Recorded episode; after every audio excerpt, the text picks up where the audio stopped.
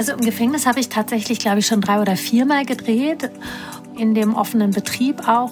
Und das war schon sehr speziell fand ich, dass man da einfach morgens reinkommt durch die Schleuse und äh, dann drehen wir in, in einem Gang oder in einer Zelle und durch den Gang laufen dann irgendwie, kommen dann äh, Gefangene vorbei und du weißt, die dürfen nachher halt nicht wieder nach Hause, sondern die sind da einfach. Talk mit Tees. Katharina Schüttler ist eine der gefragtesten Schauspielerinnen Deutschlands. Aktuell ist sie zu sehen in der ARD-Mediathek in dem Sechsteiler Die Glücksspieler. Ein sehr vermögender älterer Mann bietet drei gestressten Eltern eine Million Euro an, wenn sie nur versuchen, ein Jahr lang glücklicher zu werden, egal wie es ausgeht. Hallo nach Berlin. Hallo. So, Hallo. ja, das ist aber wirklich ein besonderes Experiment, um das es da geht. Ein sehr vermögender älterer Mann bietet drei gestressten Eltern eine Million Euro an, wenn sie versuchen, ein Jahr lang glücklicher zu werden. Egal wie es am Ende ausgeht, sie dürfen nur gegen keine der Bedingungen verstoßen. So, Katharina, du spielst der Ines, gestresste Anwältin, die äh, kaum Zeit für ihre eigenen Kinder und ihren Mann hat. Also dein Mann hält dir den Rücken frei auf jeden Fall in dieser Serie verzichtet auf die eigene Karriere, was ja auch schon wirklich ziemlich toll ist und auch ein großes Opfer. Er übernimmt überwiegend die, Kinder. Und dann kriegst du auch noch ein unwiderstehliches Angebot, in die Kanzlei nach Brüssel dort zu gehen. Bei welchem Angebot musstest du denn mal wirklich lange überlegen? Weil es einfach eigentlich so gut war, auch wenn die Umstände das vielleicht nicht hergaben. Ähm, da muss ich gerade mal überlegen. Also grundsätzlich kenne ich die, also dieses, naja, ein Dilemma ist es nicht, aber dann doch diese Frage, und das hatte ich zum Beispiel just letzten Herbst, ähm, ja. nachdem ich die Serie gedreht habe und im Sommer noch einen Film gedreht habe und wirklich sehr lange gearbeitet hatte und dann mein Mann äh, eine sehr lange Arbeit begonnen hat und zu Dreharbeiten eigentlich ein Vierteljahr nicht da war dass just da nochmal wirklich zwei sehr spannende, reizvolle und auch wieder sehr umfangreiche Produktionen als Angebote kamen. Und da habe ich, obwohl ich vom Kopf wirklich im ersten Impuls gesagt habe, also das geht gar nicht, 40 äh, Drehtage jetzt in Hamburg, äh, wenn ich mit den Kindern allein in Berlin bin. Und mhm. äh, dann hat so ein kleiner, so eine Stimme bei mir gesagt, anstatt dann meinem ersten völlig gesunden Impuls zu folgen und zu sagen, das sag's bitte sehr nett ab, äh, hat dann so eine Stimme gesagt, aber ich lese es mal, damit ich weiß, was ich absage. Und äh, dann macht man sich natürlich wahnsinnig schwierig, weil dann äh, fängt man an, sich was mit, aus, mit was auseinanderzusetzen. Und in der Schauspielerei ist es natürlich so, man weiß, dieses Projekt, diese Rolle, diese Geschichte, die kommt so nie wieder. Die kommt genau einmal natürlich und dann, wenn ich das jetzt nicht mache, dann spielt das jemand anders und dann äh, muss man sich halt für immer davon verabschieden und dann muss man sich manchmal auch sagen, ja, aber es ist nur ein Film oder es ist nur eine Serie, es ist nur eine Rolle, es kommt was anderes und ähm, das ist, finde ich, doch ein sehr äh, ja, also ist natürlich eine absolute Luxusposition. Ja. Ne? Äh, Aber du hast abgesagt damals ich habe dann abgesagt oder sagen wir so, bevor ich absagen konnte, äh, habe ich mir eine habe ich mir eine Muskelzerrung zugezogen, so dass ich absagen musste, weil dann glaube ich der Körper einem sagt, stopp, also wenn du es nicht machst, dann äh, mache ich das eben, dann zeige ich dir auf einem anderen Wege, dass jetzt Zeit ist für eine Pause. Und äh, ja, also ich muss gestehen, ich habe es nicht abgesagt. Ich habe es erst dann abgesagt. So. Okay. Aber ich glaube, ich hätte es abgesagt. Ich hoffe, ich glaube noch an mich. Nein, ich glaube nicht, dass du es abgesagt hättest. So, so wie du gerade aussiehst. Nein, du hättest es gemacht, weil es zu verlockend gewesen wäre. Sobald du ja, angefangen hast, ist, ja. dieses Skript zu lesen, kannst du doch gar nicht mehr anders. ja, ich weiß es nicht. Ich glaube, ich hätte es doch abgesagt, einfach weil es natürlich auch die weil es natürlich ich ja auch äh, eine Familie habe, ne? Und für die, das ist natürlich auch eine Entscheidung. Man kann ja nicht einfach sagen, ich kriege jetzt zwei Kinder und dann bin ich irgendwie nie mehr da. Das geht ja auch nicht und das will man ja auch nicht. Und dann leiden ja auch alle drunter, inklusive nicht nur der Kinder, sondern dann auch, wenn die Kinder leiden, man selbst. Und dann macht auch die Arbeit keinen Spaß mehr. Und ähm, also dementsprechend glaube ich, wäre dann doch die, die Vernunft auch noch zur Einsicht gekommen. So. Was war es denn für eine Rolle? Du liebst ja ganz besonders komplexe Figuren, wie wahrscheinlich die meisten Schauspieler. Aber was war es für eine Rolle? Auch das waren zwei ganz unterschiedliche Rollen, über die will ich jetzt gar keine Gedanken mehr verlieren, weil die habe ich nicht Ach, gespielt, die werde ich nie spielen, deswegen sind sie völlig egal für mein Leben. So. Die Frage in die Glücksspieler ist ja auch, und das ist eine Frage, die uns alle betrifft, wie viel Geld macht denn glücklich? Welche Rolle hat Geld in deinem Leben bisher gespielt? Ich glaube, als Schauspieler darf man da ja in der Regel nicht allzu viel Wert drauf legen. Ne?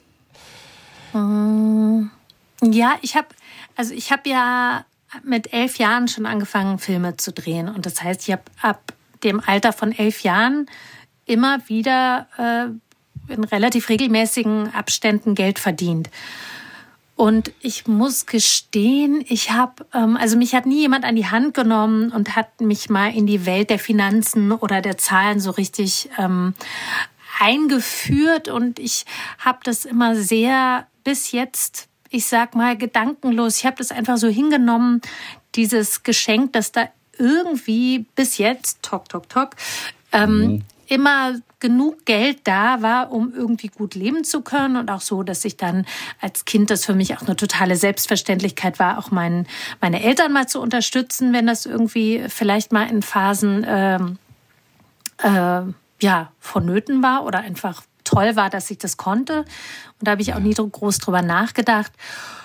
Und ähm, ja, ich habe ehrlich gesagt, ich glaube, das ist jetzt so dran, dass ich vielleicht einen anderen Umgang mit Geld lerne, weil mir Geld so von Natur aus erstmal gar nichts bedeutet. Ich habe ähm, hab da gar keinen, äh, ich habe da keine große emotionale Bindung dran. Ich hatte nie den Traum, irgendwann mal ganz reich zu werden oder so. Das gab es bei mir nie. Es hat mich einfach wirklich ja. nie interessiert. Es war ein nett, das war, ich habe das einfach genossen, dass ich gut leben kann von einer Arbeit, die ich wahnsinnig gerne mache.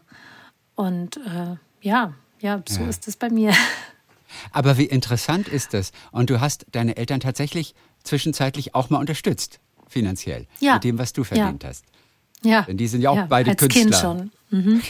Ja, und das ist ja, und da ist man ja natürlich nicht immer in dieser wirklich dann doch privilegierten Situation, dass man sagen kann, okay, ich kann einfach von dem, was ich tue, von meiner Arbeit wirklich gut leben. Also das ist ja, mhm. äh, ich glaube, in der Summe aller Künstler und gerade in, der, in den letzten zwei Jahren, die ja wirklich herausfordernd waren, ist das ja absolut keine Selbstverständlichkeit so. Deine Mutter ist glaube ich, Autorin oder auch Theaterautorin. Und der Vater ist aber auch am Theater teilweise, oder? Oder als Schauspieler? Oder kriege ich was durcheinander gerade? Was machen die beiden? Also meine Eltern waren beide ursprünglich Schauspieler, beide auf der Schauspielschule. Ja. Meine Mutter, als sie sehr jung war, in München, mein Vater in Bochum, als ich geboren bin noch. Da war er, glaube ich, im dritten oder vierten Jahr der Schauspielschule. Und ähm, dann waren sie immer am Theater. Meine Mutter hat aber auch früh angefangen zu schreiben, als Dramaturgin gearbeitet, Stücke übersetzt. Ähm, mein Vater hat mit Mitte 30 seine erste Inszenierung gemacht und ist dann äh, so ganz, oder das stimmt gar nicht, nee, inszeniert hat er viel früher, aber da ist er dann ans Theater gegangen und Intendant geworden und ähm, genau, ist so in die Theaterleitung und hat eigentlich alles dann so ein bisschen gemacht. Also eigentlich haben meine Eltern alles gemacht im Theater. Und dann hat mein Vater irgendwann in Köln das Theater der Keller geleitet, das auch eine Schauspielschule hat und so ist er eigentlich zum Coachen gekommen. Und die letzten Jahre arbeitet er jetzt vor allem als Schauspielcoach. Genau. Du kennst natürlich wirklich viele Bekannte, bei denen es gut läuft. Aber es gibt, oder, oder, du kennst auch Kollegen, die natürlich ein, eine, einen festen Job haben, weil sie Ensemblemitglied sind am Theater. Aber wie viele kennst du, die kaum über die Runden kommen, eben als Schauspieler? Und das vielleicht nicht nur in den letzten zwei Jahren, da war es ja noch mal eine Schippe schwerer, ne? Mm. Ich bin mir gar nicht so sicher. Ich glaube, es ist tatsächlich so, dass die meisten meiner Freunde ähm, wirklich das Glück haben, äh, sehr gut über die Runden zu kommen und ähm, einfach sehr, sehr viel beschäftigt sind. Und ähm, ja, es sind wirklich, also, nee, es fällt mir jetzt ehrlich gesagt niemand einen, mit dem ich jetzt wirklich eng befreundet bin, mhm. äh, das ist, weil, wo ich wüsste, dass das wirklich sehr, sehr, sehr okay. schwierig war oder ist. Ähm, aber es ist natürlich so, also auch Freundinnen von mir, mit denen ich auf der Schauspielschule war, ähm, also nicht alle die wir damals zusammen in dieser Schauspielschulklasse waren, sind noch, spielen noch. Also es gibt dann auch ein oder zwei, die dann an irgendeinem Punkt gesagt haben, ich ähm, mache jetzt noch mal eine andere Richtung, Richtung Theaterpädagogik oder äh, eine hat ist dann hat dann Gebärdensprache gelernt, ähm, weil das ja auch was sehr physisches und irgendwie auch schauspielerisches ist. Ähm, also so, ähm, das das ja so so in diesem Sinne würde ich sagen. Ja. Habt ihr euch auch darüber unterhalten am Set oder auch bei der Vorbereitung zu dem Sechsteiler? Wie viel Geld glücklich macht. Ich habe mal so zwei, zwei Studien rausgesucht, weil ich das immer so wahnsinnig interessant finde. Äh, mhm. Äh, ein Wirtschaftsnobelpreisträger, Daniel Kahnemann, der hat gesagt, also wer sein Gehalt von 15.000 Euro auf 30.000 verdoppeln kann, der ist sehr, sehr, sehr glücklich.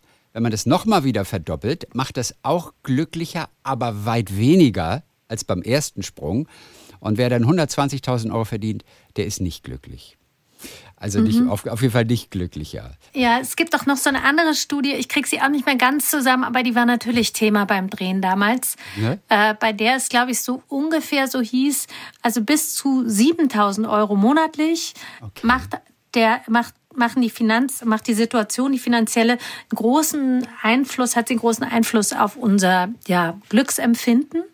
Mhm. Ab 7000 Euro eigentlich beginnt es schon, dass das nur noch marginal ist und eigentlich unser Glücksempfinden gar keinen Einfluss, also das hat eigentlich dann gar keinen Einfluss mehr darauf. Das heißt, es geht natürlich um diese komfortable Grundsicherung, in der wir uns keine äh, existenziellen Sorgen machen müssen, in denen wir unsere Kinder, die Bildung unserer Kinder äh, ermöglichen können, in der wir dann auch irgendwie in den Urlaub fahren können.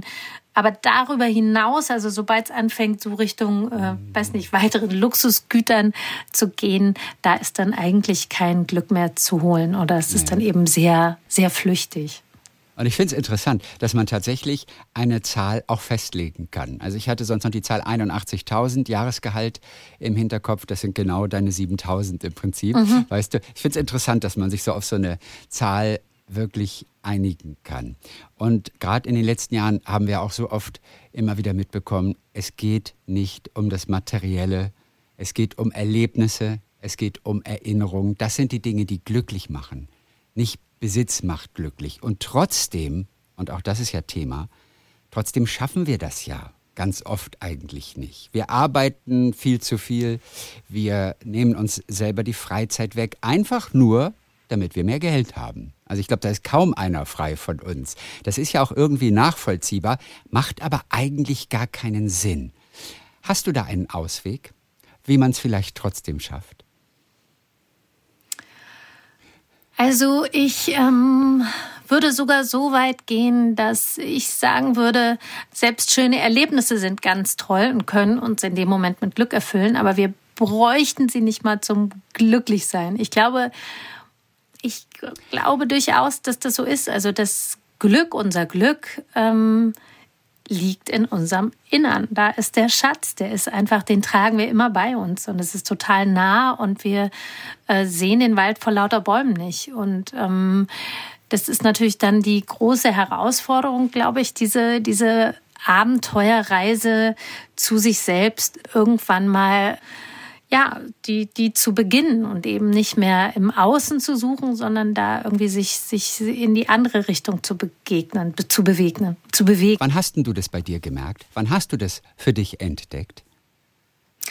Ich glaube, das habe ich so in zwei Schritten und dann immer wieder in ganz, ganz vielen kleinen Schritten entdeckt. Ich hatte also, ich hatte so ein erstes und ich glaube sehr früh, dieses erste Erlebnis, weil ich einfach sehr früh mit 22 etwas erreichen durfte, von dem ich, auf das ich immer ganz viel mögliches Glückspotenzial projiziert hatte vorher. Ich habe, äh, weiß ich noch, auf der Schauspielschule gedacht, also wenn man im Schauspielhaus auf der großen Bühne die Hauptrolle, die Titelrolle spielen darf, dann muss man doch glücklich sein.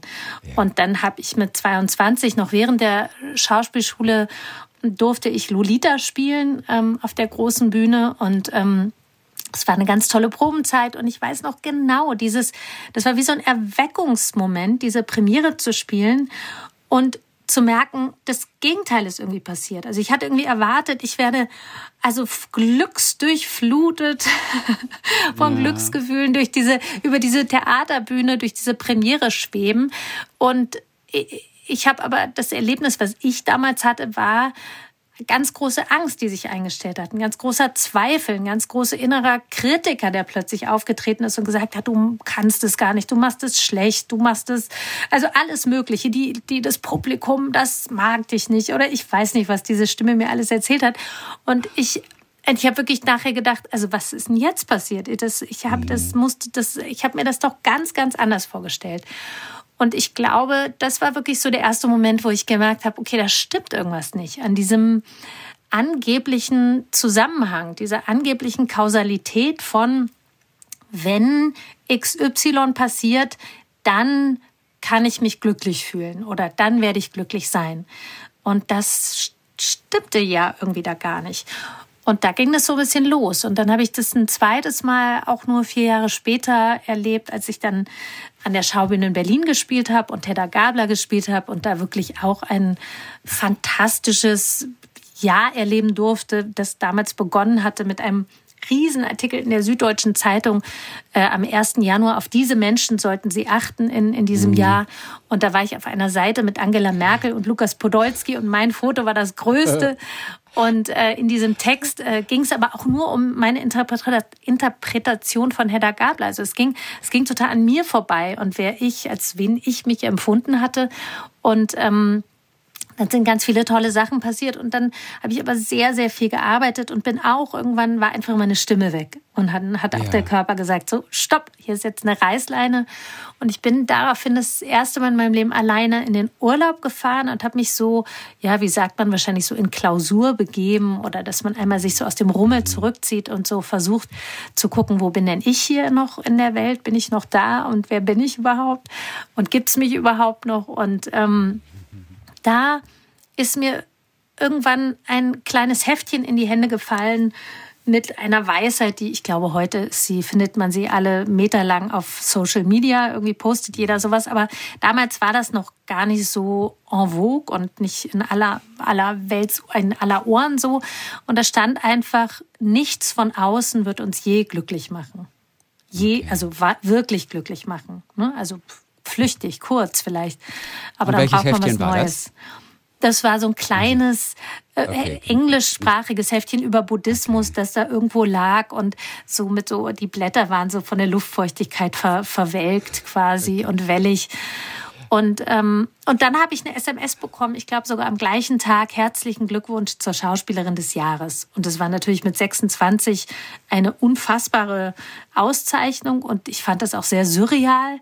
Und ich war ja. ganz dankbar, dass ich so weit weg war am anderen Ende der Welt, wo das niemandem was bedeutet hat, wo mich keiner kannte. Niemand hat sich irgendwie besonders interessiert. Und wenn ich da jemand erzählt hätte, ah, ich bin Schauspielerin des Jahres geworden, mhm. dann hätten alle gesagt, aha, interessant. Ähm, und das hat mir total gut getan, also dass das so alles zusammenkam, weil es das so relativiert hat und mir wirklich gezeigt hat, nee, der, der Weg zum Glück, zum glücklich in diesem Leben, in dieser Welt sein, der ist ja. nicht in äußerlichem Erfolg zu finden, sondern woanders. Ja. Und viele haben ja auch entdeckt, dass Besitz eben nicht glücklich macht. Also machen Gegenstände glücklich. Also Marie Kondo, die berühmte japanische Aufräumerin, die will ja, dass wir uns immer fragen, macht uns dieses Ding glücklich? Wenn nicht, dann kommt das weg. Wie gut bist du im Ausmisten? Äh, das habe ich, ich bin gar nicht so schlecht. Ich habe äh, okay. auch immer wieder Phasen in meinem Leben gehabt, auch unter anderem mit Marie Kondo habe ich auch gelesen. Oh. Und dann oh. äh, während der letzten, während des ersten Lockdowns habe ich dann auch mir die Serie angeguckt, die es ja auch mit ihr gibt mittlerweile, wo sie ja. in Familien geht und da aufräumt. Und man kriegt wirklich wahnsinnig große Lust, sofort alles alles einmal anzufassen und sich zu fragen, oh, macht mir das ein gutes Gefühl oder nicht? ja. ähm, und ich habe sehr viel, äh, ja, doch sehr viel loslassen können. Ich, aber wenn ich ganz ehrlich bin, habe ich immer noch, finde ich, viel zu viel. Mhm. Also ich glaube, es gibt immer noch Dinge, wo ich denke, oh, wie wäre das, wie wäre das eigentlich, wie vom 10-Meter-Brett springen, das jetzt einfach wegzutun. Aber dann ist es natürlich weg. Ne? Bist du aber, schon mal vom ähm, 10-Meter-Brett gesprungen? Nee, nur vom 57er. Okay, aber ich finde auch, das ist schon ganz schön hoch. Und beim 10 Meter, äh, beim 10 Meter Brett, da traue ich mich kaum an die Kante. Also da, aber da selbst das 57 für jemand mit Höhenangst ist selbst 7,50 Meter ganz schön. Das habe ich aber auch nur einmal gemacht und ich glaube, weil ich es mir und irgendwie der Welt beweisen wollte. Und heute würde ich das nicht mehr machen. Würdest du eine Rolle annehmen, bei der du Achterbahn fahren musst? Ach, da würde ich noch mal echt schwer drüber nachdenken, weil ich mittlerweile kein Achterbahn-Fan mehr bin. Ich früher mochte ich das so. Ich glaube, okay. je älter man wird, ist das doch so, dass also ich merke, mir tut einfach immer mehr gut weniger Bewegung von außen. Also das immer mehr in diese Ruhe zu kommen, ist eigentlich so mein Lernprozess und langsamer zu werden. Und was, was mich so künstlich von außen äh, beschleunigt wie eine Achterbahn, das ist irgendwie nicht mehr der, die, der Impuls, den ich brauche oder so. Damals hattest du noch keine Höhenangst dann. Weil Achterbahn äh, verträgt sich ja auch nicht mit Höhenangst. Oder ist das nicht? Oh ja, das geht. Das ist, nee, Ach, das, das ist nicht so schlimm. Das okay, geht irgendwie okay, komischerweise. Ähm, vielleicht, weil dann alles drumherum viel schlimmer ist als die Höhenangst. die Loopings und alles. Da hat man gar keine Zeit, über die Höhenangst nachzudenken. Sag mal, beim Ausmisten, wenn du ständig die Frage dir gestellt hast, macht mich das glücklich, behalte ich das oder behalte ich das nicht? Welchen Gegenstand hast du dann am Ende doch behalten? Also die, die einzigen Sachen, wo ich das wirklich überlege, manchmal könnte das nicht alles weg, ist ehrlich gesagt, sind das die Kisten mit äh, Zeitschriften und äh, Magazinen und Artikeln und Presse, wo ich selbst drin bin das ist sowas, wo ich manchmal denke, brauche ich das überhaupt? Und dann denke ich aber, na ja, wenn ich mir jetzt vorstelle, ich hätte so als Enkeltochter von meiner Oma Zeitungen von vor 80 Jahren gefunden, ich hätte das wahnsinnig aufregend gefunden. Und das ist eher sowas, was ich wirklich nicht für mich aufhebe, weil ich für mich komischerweise könnte das verrückterweise gehen lassen. So, ich bräuchte das gar nicht mehr. Aber ich denke eben, wer weiß, vielleicht hat man irgendwann Enkelkinder, die das ganz irgendwie magisch finden. Ja, so. ja stimmt. Ähm, ja. Aber man bereut es eigentlich nie, oder? Wenn man Dinge wirklich schafft wegzuschmeißen, man bereut es, glaube ich, nie. Oder wie ist es bei dir? Also ich habe, ähm, doch, ich habe äh, ich hatte mal einen, mein Bruder hat ein Faible für äh, lustige Geschenke schon immer gehabt. Der hat immer ziemlich viel ähm, alberne, äh, Albernheiten verschenkt, vor allem. Und ja. unter anderem hatte ich mal von ihm, und den, an den denke ich öfter und vermisse ihn sehr, dann doch einen Pizzaschneider von Homer Simpson. Und der konnte, wenn man den gerollt hat auf der Pizza, um zu schneiden, hat dann Homer, gab so drei kleine Sätze, die Homer Simpson erzählt hat, warum Pizza einfach richtig gesund ist. Also, Pizza meets the ingredients of the five food groups. It even counts as a pie. Äh, den fand ich, den hätte ich jetzt gern. Meine Kinder würden den lieben und ich habe denen davon erzählt, die ja, finden das ja. ganz schrecklich, dass ich den mal ausgemistet habe. oh, oh. Aber ansonsten bin ich trotzdem, wenn ich das dann aufrechne gegen alles, wo ich einfach nur froh bin, dass ich es nicht mehr habe, äh, ist es auch zu verkraften, dass der Pizzaschneider ja. nicht mehr da ist. Okay. Und du druckst ja auch inzwischen keine E-Mails mehr aus, ne? Oh nein, ewig nicht mehr. Nee. Aber wie schön ist das denn? Waren das alle E-Mails, die du ausgedruckt hast? Ich glaube, über einen gewissen Zeitraum. Hoffentlich war kein Spam dabei. Na, das war natürlich noch zu einer Zeit, als ich das gemacht habe, als man sich sehr wenig E-Mails geschrieben hat und die E-Mails den Charakter von Briefen hatten. Also das waren dann, da ging es nicht um, um Banalitäten, sondern das waren dann teilweise wirklich zehn Seiten E-Mails, die also wirklich wie ganz, ganz, ganz besondere Briefe waren und so, wie man wirklich wichtige Briefe ja auch aufhebt. Wenn die aber nur in seinem Mail-Account sind, dann haben sie diesen Wert irgendwie nicht, den sie aber eigentlich doch haben. Und deswegen habe ich die damals ausgedruckt. Und dann würde ich das heute gar nicht mehr machen, weil ich mir diese E-Mails gar nicht mehr schreibe. Also niemand anders Nein. und ich bekomme die auch nicht mehr. Das ist sehr viel banaler geworden. Es soll ja sogar Leute geben, die haben SMS abgetippt. Habe ich schon gehört. Das äh, habe ich auch gemacht, ja. Habe ich viele Jahre gemacht. Und es war ehrlich gesagt wie ein richtig, habe ich aber auch zu einer Zeit gemacht, als es noch ging.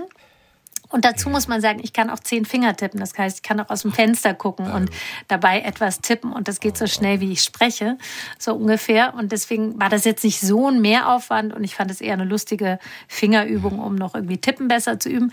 Und es ist eine ganz äh, spezielle Form von Tagebuch.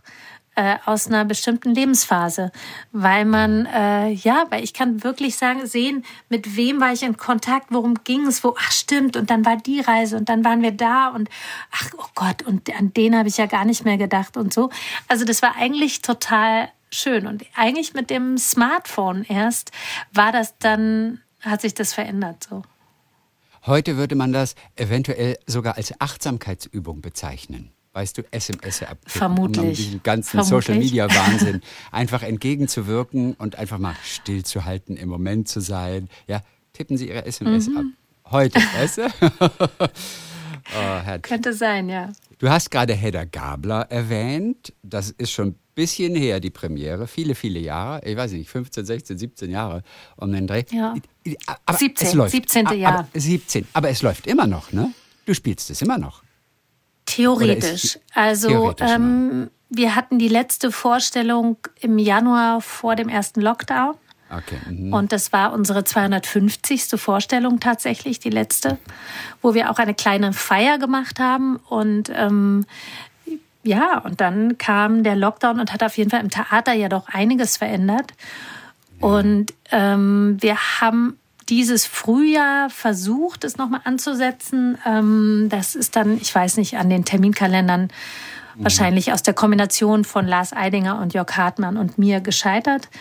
Ja. Und ähm, ja, das ist interessant. Ich habe ich bin selbst gespannt, ob wir es jetzt wieder spielen werden. Es wäre natürlich sehr merkwürdig, ein Stück so lange wirklich äh, ähm, gespielt zu haben und keine offizielle Derniere zu haben. Ähm, ich würde mich auch freuen, es weiterzuspielen und gleichzeitig merke ich doch, sind, ist für mich so viel passiert in diesen letzten zwei Jahren und ich finde, die Welt hat sich doch irgendwie auch so verändert, dass ich zum ersten Mal das Gefühl habe, ich könnte auch jetzt loslassen, ohne dass ich das als einen ganz schmerzlichen Verlust empfinden würde. Und trotzdem fände ich es auch ein schönes Experiment zu gucken, wie lange kann man das eigentlich noch weiterspielen. So. Oder 250 Mal ist natürlich eine außergewöhnliche Zahl. Wenn du mal, meinetwegen die 250.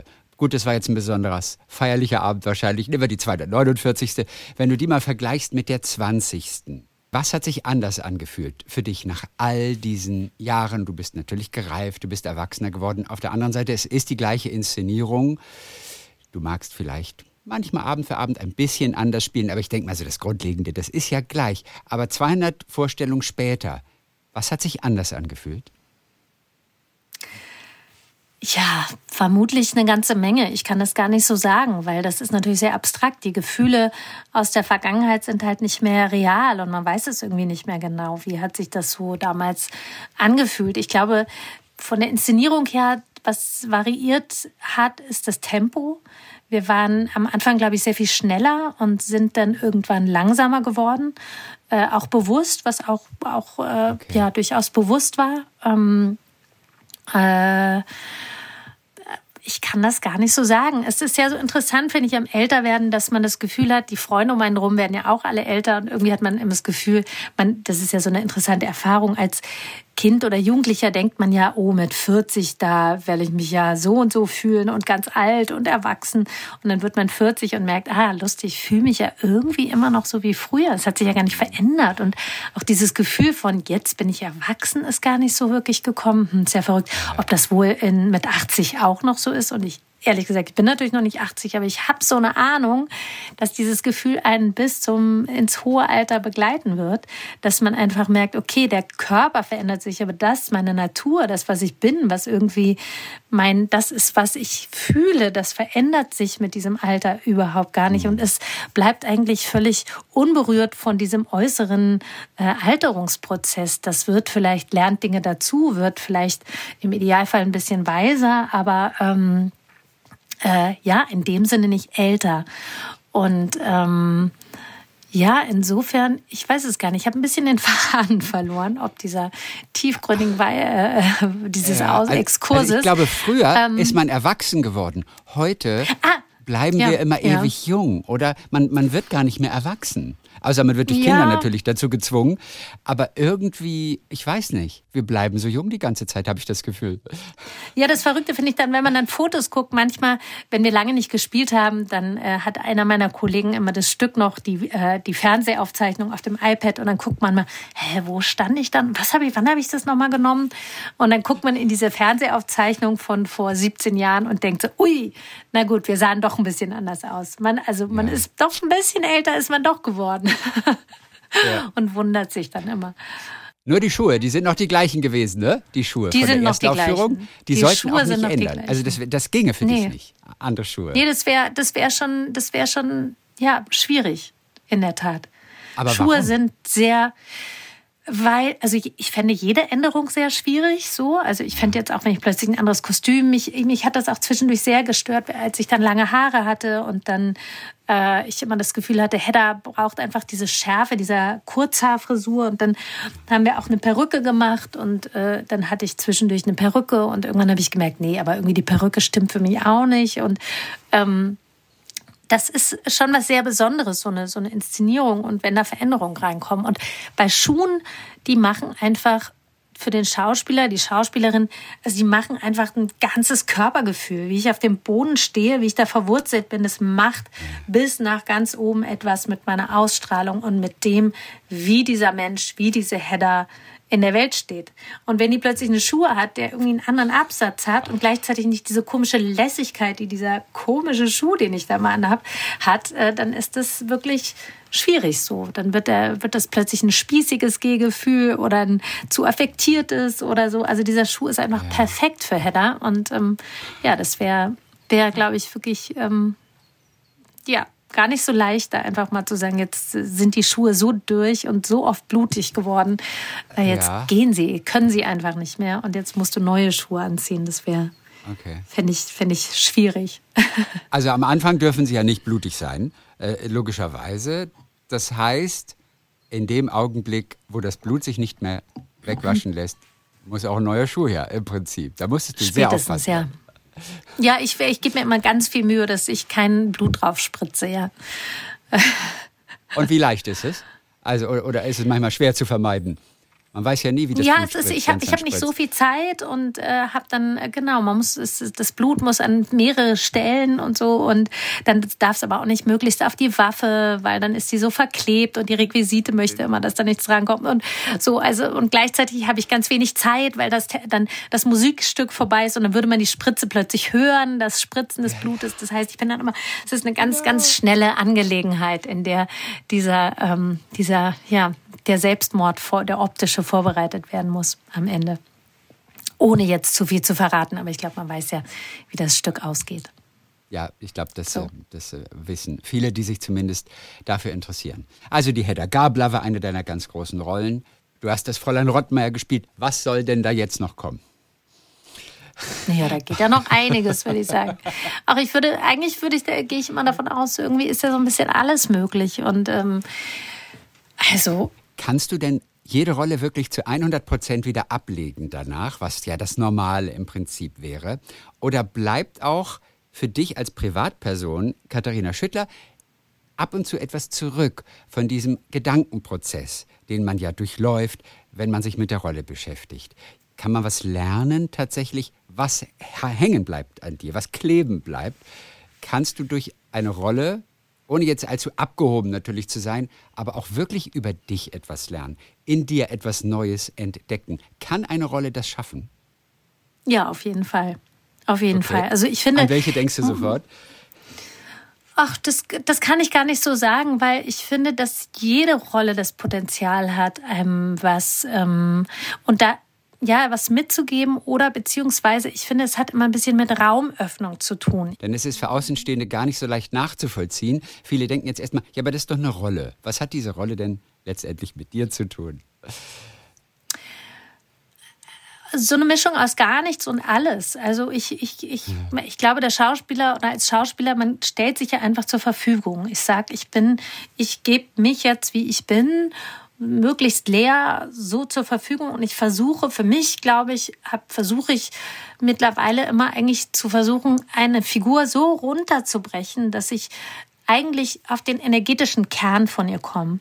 Also auf diese innerste Schraube, auf dieses innerste Schraubenwerk, von dem aus die in, die, in dieser ähm, wie sagt man, ähm, in diesem Konzentrat, aus dem heraus eigentlich dieser Mensch äh, sich entwickelt und in die Welt schaut und ähm, den dann zum Blühen zu bringen, irgendwie in so einer Form. Und dass das Ganze aber eine total innere Logik auch hat. Und ähm, dieses sich auch befreien, das meine ich eher im Privaten. Also das ist eher was, was ich finde, genauso wie man seine Stimme als Schauspieler schulen kann oder vielleicht noch weiter Gesangsunterricht nimmt oder tanzen geht oder sich bewegt oder einfach sich ja wirklich mit seinem Körper in jeder Form auseinandersetzt, ist das aber auch genauso toll natürlich, sein Instrument, sag ich jetzt mal, gestimmt zu halten und äh, äh, agil und flexibel zu halten, wenn man sich auch mit sich beschäftigt. Also ganz einfach im Sinne von, keine Ahnung, in welcher Form auch immer man irgendwelche Therapien macht oder Coaching oder irgendwie guckt, warte mal, warum äh, bleibe ich da, warum verhalte ich mich eigentlich in der Situation immer so und so, obwohl ich das eigentlich viel besser weiß oder anders will ähm, und da mal genau hinzugucken und vielleicht zu finden, woran das liegt und es auch zu lösen oder so. Und dann wird man auch da, glaube ich, immer ähm, freier für die Arbeit und für die Zusammenarbeit und äh, und das ist, finde ich, ein totales äh, Geschenk. So. Ja. Bei der Ines, der alltagsgestressten Rechtsanwältin, in die Glücksspieler. Was hast du da für eine mhm. kleine Reise unternommen? Womit hast du dich beschäftigt? Wie hast du diese Figur für dich gefunden? Was war wichtig zu untersuchen? Mhm. Also ich habe mich ein bisschen mit dem Alters, äh, Alltags, wie sagt man, mit ihrem ja mit ihrem Alltag beschäftigt erstmal so, ne? Also was macht eigentlich eine Patentanwältin so? Ähm, äh, und dann darüber hinaus ist aber für mich eigentlich bei jeder Rolle der Zugriff relativ ähnlich und dann schenkt einem eben jede Rolle das, was sie selber mitbringt. Und zwar, dass ich eigentlich so versuche, ähm, gar nicht so vom Kopf und vom Intellekt mich der Figur anzunähern und der Geschichte, sondern auf energetischem Wege, nenne ich das jetzt mal. Also entweder äh, sei das über eine Familienaufstellung, also eine Aufstellung der Figur und der Geschichte und aller wichtigen Personen ähm, aus der Geschichte oder mit einer psychologischen Geste. Das ist auch, finde ich, ein ganz tolles Werkzeug, was ursprünglich von Tschechow kommt, also wo man eigentlich die, ja, die Bewegung oder was die Figur antreibt oder wie eine Grundenergie ähm, der Figur findet und das so für sich abrufbar macht. Und äh, ja, und gerade auch über diese Aufstellung zum Beispiel ist es wirklich ganz, ganz toll, weil man so viel geschenkt bekommt und wirklich äh, Wahrheiten, Motivationen, wo, warum jemand immer in eine bestimmte Richtung rennt, wovor der eigentlich wegrennt, was oder ob er überhaupt oder was, was da überhaupt los ist, die Zusammenhänge nochmal sich ganz anders und ganz deutlich äh, zeigen und wirklich erlebbar werden, wie man das, also ich bin mittlerweile so weit, dass ich eigentlich, wenn ich ein Drehbuch gelesen habe, sage, ich habe keine Ahnung. Also ich kann jetzt viel interpretieren vom Verstand, aber ja. solange ich nicht dann energetischen Zugriff drauf für mich gefunden habe, äh, weiß ich gar nichts. Mit wem machst du denn diese Familienaufstellung? Unterschiedlich. Also manchmal mache ich sie mittlerweile auch alleine, wenn ich jetzt wirklich wenig Zeit habe oder auch für ein Casting oder so. Also äh, richtig mit Zetteln dann auf dem, auf dem Fußboden und, oder, oder mit Tassen. wie sieht Familienausstellung auf, auf? Mit was? Ja, mit, Ta mit Tassen. Also ich nehme sozusagen Tassen, Tassen äh, für die Figuren. Und ähm, ja, und ich finde das ganz, mir macht das ganz großen Spaß so. Also ich hatte lange Hemmungen, nämlich davor, das zu machen. Und das Tolle ist aber, dass man eigentlich sich total selbst beschenkt. Also weil einfach der Rucksack, den man mit auf die Reise nimmt, der ist halt viel aufregender gepackt so. Äh, mit viel Und was kam bei Ihnen zum Sachen. Beispiel raus nach dieser Familienaufstellung? Was kam für deine Rechtsanwältin in die Glücksspieler? Was kam da zum Beispiel raus? Ach, komischerweise ist das äh, irgendwie ist es auch immer ein bisschen persönlich über sowas zu sprechen, ähm, okay. merke ich.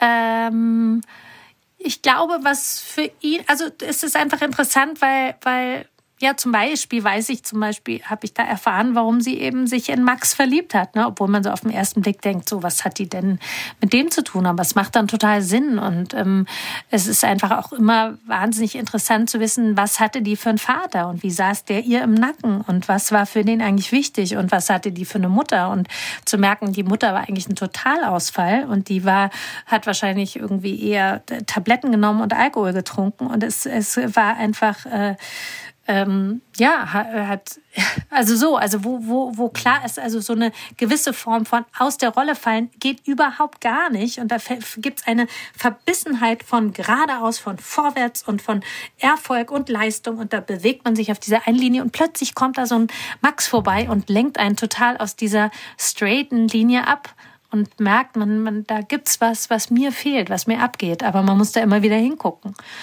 Und ja. Ähm, ja, so könnte ich das jetzt weiter vertiefen, bis hin zu jedem Kind und was dann Vierrad und Jasper, wo die dann für sie sind. Aber es ist sehr schön, weil man einfach für sich die Beziehungen untereinander in diesem Geflecht sehr erlebbar, nachvollziehbar ähm, äh, abrufen kann, inklusive ihrer Vergangenheit, so die man dann ja im Buch so erstmal nicht bekommt. Dann sag noch äh, zum Schluss über die Wirkung von Drehorten auf dich als Schauspielerin. Man kann natürlich in einem künstlich erbauten Fernsehstudio sein, wo etwas aufgebaut ist. Dann wiederum gibt es Drehorte, da geht man in den echten Drehort, was auch immer das ist, bestimmtes Haus, Schloss. Äh, oder ihr habt man im Gefängnis, habt ihr zum Beispiel gedreht. Ist lange her, glaube ich, ähm, Schurkenstück. Da habt ihr in einem echten Gefängnis gedreht und ich glaube, es war sogar Betrieb, oder? Also das war mhm. nicht, nicht lahmgelegt. Okay, also wahrscheinlich ein riesengroßer Unterschied zu einem äh, in den Bavaria Studios aufgebauten Gefängnis. Wie hat sich das damals angefühlt, an einem echten Ort zu arbeiten? Also grundsätzlich finde ich, das ist das etwas, worüber ich sehr oft drüber nachdenke, dass man beim Film in dieser merkwürdigen Paradoxität lebt, dass man jeden Tag zur Arbeit geht und sich auch jeden Tag die Crew und die Schauspieler einfach zu Hause fühlt, weil man ist ja auf Arbeit und aber immer wieder an Orte kommt, die total neu sind und an die man normalerweise natürlich niemals äh, rein dürfte. Und sei das ein Gefängnis oder sei das äh, auch das Privathaus von einer Familie oder die Wohnung. Also man kommt ja auch da, bekommt man ja immer wieder sehr private Einblicke und das ist wirklich hat ja was sehr Invasives, wie dann plötzlich so 40 Menschen äh, wumms da einfach äh, reinkommen und wie, als wäre nichts gewesen, als wären sie schon jeden Tag ein- und ausgegangen, weil sie ja bei der Arbeit sind. Und für sie ist das ganz normal. Und es ist eben auch normal, dass sich dieser Ort wirklich von Tag zu Tag ändert oder manchmal mehrmals täglich. Das ist schon sehr merkwürdig. Und ich finde, dass ein großes, auch da ein großes Privileg und Geschenk, so häufig an Orte kommen zu dürfen, Einblicke zu bekommen, die man, also ich sag mal, im normalen Leben in der Form einfach nicht bekommen würde. Und das geht bis hin zu einem Dreh auf der gesperrten Akropolis oder sowas. Ne? Und da darf man plötzlich ohne Touristen mal sein und die Akropolis erleben. Und das geht eben, wenn da die Menschen vom Film kommen, vielleicht so. Ne? Aber ansonsten ja. äh, äh wird man sowas nie erleben. Und das ist schon sehr toll, ja. Und wie hat sich das und, damals angefühlt im Gefängnis? Also wie war es da zu drehen? Hatte das auch etwas Bedrohliches? Ich weiß nicht, wie nah ihr dort an den Inhaftierten wart. Also im Gefängnis habe ich tatsächlich, glaube ich, schon drei oder viermal gedreht. Ähm, und äh, eben dieses eine Mal, aber wirklich sehr lang in dem offenen Betrieb auch. Und das war schon sehr speziell fand ich, dass man da einfach morgens reinkommt durch die Schleuse und äh, dann drehen wir in, in einem Gang oder in einer Zelle und durch den Gang laufen dann irgendwie, äh, kommen dann äh, Gefangene vorbei und du weißt, die dürfen nachher halt nicht wieder nach Hause, sondern die sind da einfach. Ähm, das ja, das war schon merkwürdig auf jeden Fall. Ähm, es war aber auch wahnsinnig interessant, zum Beispiel mal zu erleben, äh, als wir dann vor allem im Gefängnis Hof gedreht haben. Äh, damals wie dieses Pendeln funktioniert. Also das ist natürlich eigentlich nicht erlaubt, das ist da aber an der Tagesordnung. Also da haben wir im Jugendgefängnis gedreht äh, und die pendeln mit eigentlich diesen von diesem so Dosen wie von löslichem Kaffee oder dieser lösliche Zitronentee, der früher als in der, in der Kindheit, den gab es doch immer ja. in so Schraubverschluss. Plastikdosen.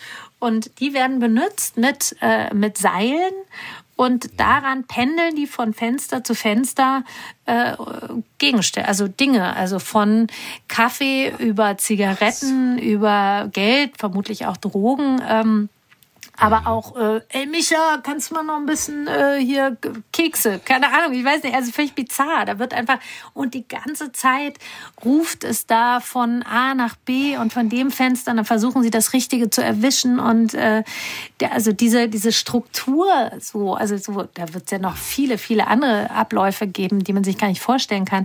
Das fand ich zum Beispiel auch wirklich sehr verrückt. Ich habe da noch nie von gehört vom Pendeln. Das ist das ja. erste Mal, dass ja. ich das höre. Aber da, einfach so ein Transportmittel. Da werden Sachen ausgetauscht, die Sie offiziell ja. auf dem Hof nicht austauschen dürften. Ich weiß es nicht, ob es daran liegt oder vielleicht, weil man dann auch gerade nicht Hofgang hat und man hat halt keine Kippen mehr oder so. Ich weiß nee, es nicht. Genau. Ähm, äh, ja, oder der Kaffee das ist alle. ich weiß es nicht. oh ja. Also, kleiner Einblick in die durchaus spannende Schauspielwelt von Katharina Schüttler, die im Fernsehen jetzt zu sehen ist in dem Sechsteiler Die Glücksspieler. Ab kommende Woche dann im Fernsehen, aber jetzt auch bereits schon in der ARD-Mediathek zu sehen. Dann herzlichen Dank für heute. Wir sagen herzliche Grüße nach Berlin. Danke. Ja, liebe, liebe Grüße zurück. Tschüss. Talk mit Tees.